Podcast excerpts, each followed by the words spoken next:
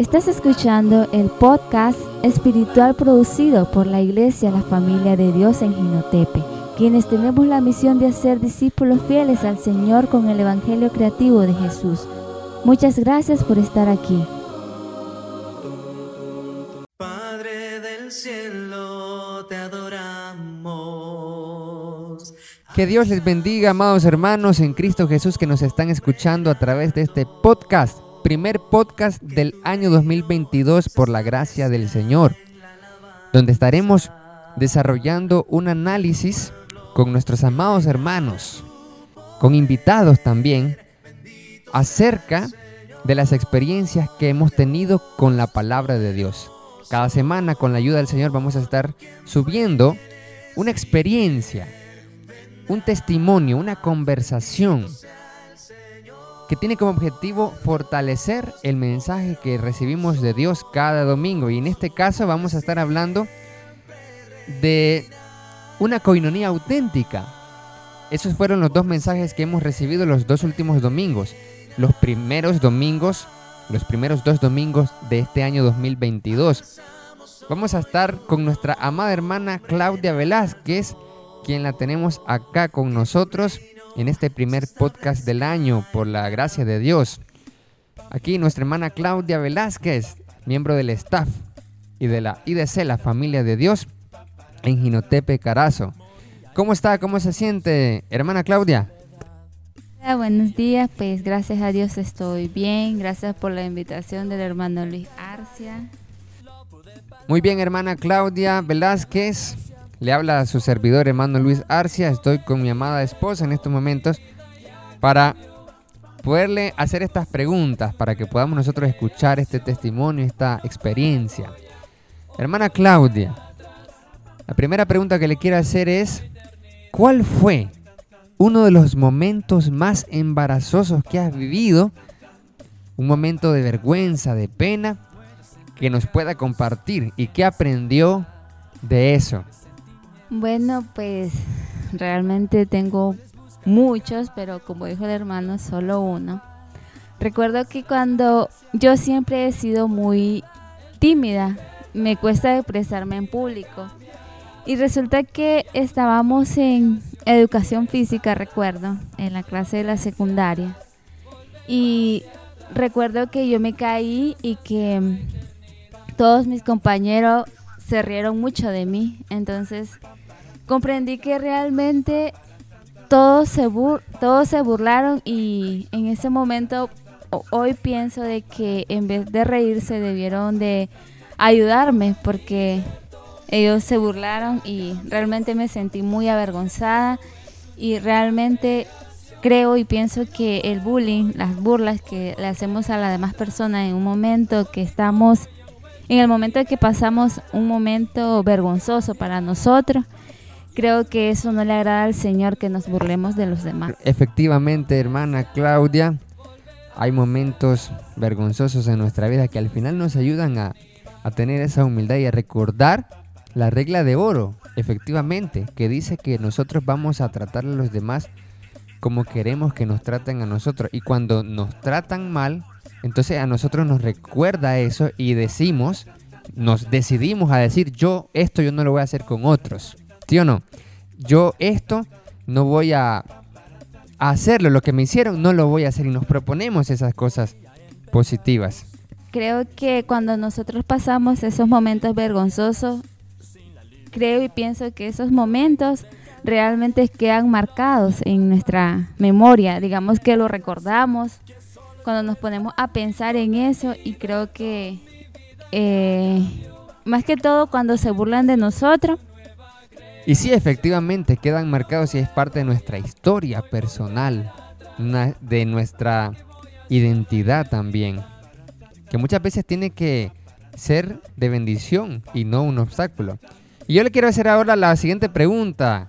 ¿En algún momento le ha tocado fingir en relación a una amistad? ¿Qué se siente fingir? ¿Podría compartirnos la experiencia? Bueno, recuerdo que también en mis compañeras de clases, en mis amigas, eh, habían personas que se nos acercaban y tal vez querían acompañamiento porque también se sentían solas. Entonces era un poco feo estar fingiendo en el punto de que no ser auténticas como nosotros realmente éramos, como era nuestro grupo, lo que se hablaba, simplemente porque no nos sentíamos cómodos con, la, con esa persona. ¿Y cómo se sentía cada vez que le tocaba fingir en esa relación de amistad? Bueno, realmente era incómodo, como decía. Este era incómodo. Sentía de que realmente eh, en cada grupo eh, nos, realmente nosotros buscamos a las personas que que tenemos las, los mismos gustos, las mismas, algo, cosas en común. Entonces se sentía eh, incómodo porque realmente no teníamos nada en común, ellas eran diferentes y realmente es incómodo. Qué interesante, cuando las personas son diferentes, uno se siente incómodo cuando tiene que fingir para ser como las otras personas. La autenticidad nos lleva a tener que ser como nosotros somos, pero tenemos ese miedo a que no seamos aceptados.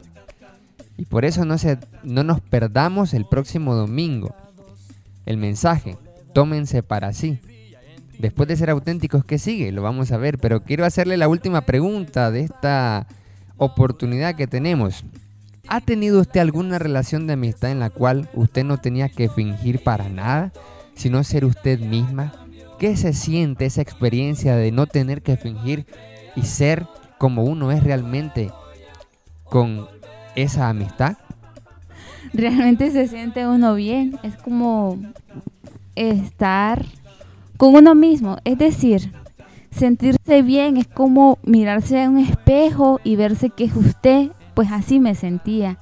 No literalmente que me veía en el espejo, sino que con mis compañeras, mis amigas, digamos, me aceptaban como soy, no juzgaban como era mi forma de ser y realmente eh, la autenticidad es algo, es algo que nos hace bien realmente, porque no tenemos que fingir quiénes no somos para ser aceptados, digamos, a una sociedad.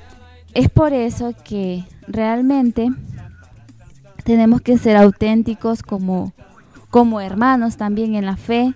Debemos de, de ser que nuestro amor no sea fingido, el saludarnos tampoco que no sea fingido y que podamos ser realmente quienes somos, así como nos enseñó Jesús en su palabra, que Jesús era realmente quien era Jesús y realmente nosotros también tenemos que ser igual, ya que Dios nos manda a que seamos igual a Él, imitarlo y ser auténtico. Como cristianos, todos tenemos que ser auténticos y genuinos. Muchas gracias, hermana Claudia, por compartirnos en esta oportunidad, en este podcast. Les saludamos a todos los hermanos y amigos que han escuchado a través de nuestra plataforma de Spotify. Que Dios les bendiga a todos y que podamos estar el próximo domingo conectados adorando al Señor o en el local de la IDC La Familia de Dios. No se pierda el mensaje, tómense para sí. Y si está escuchando este podcast después de la fecha, pues no se olviden el canal de YouTube Proyecto Eclesía, la familia de Dios, donde están los mensajes también, todos desde el año 2020 por la gracia del Señor. Les deseamos éxito y que nos puedan seguir con la ayuda del Señor en la próxima entrega, la próxima semana en nuestro podcast segundo del año. Que Dios les bendiga a todos y muchas gracias por su apoyo. Les animamos a que puedan seguirnos en todas nuestras redes sociales, Facebook, WhatsApp, Messenger, TikTok, YouTube, Instagram, para que no se pierda ningún contenido espiritual. Bendiciones. Muchas gracias por escuchar el podcast de la IDC La Familia de Dios. No olvides suscribirte a todas nuestras plataformas de redes sociales y compartir el mensaje de la palabra del Señor para que muchos más vengan a los pies de Cristo. Que Dios lo bendiga a todos.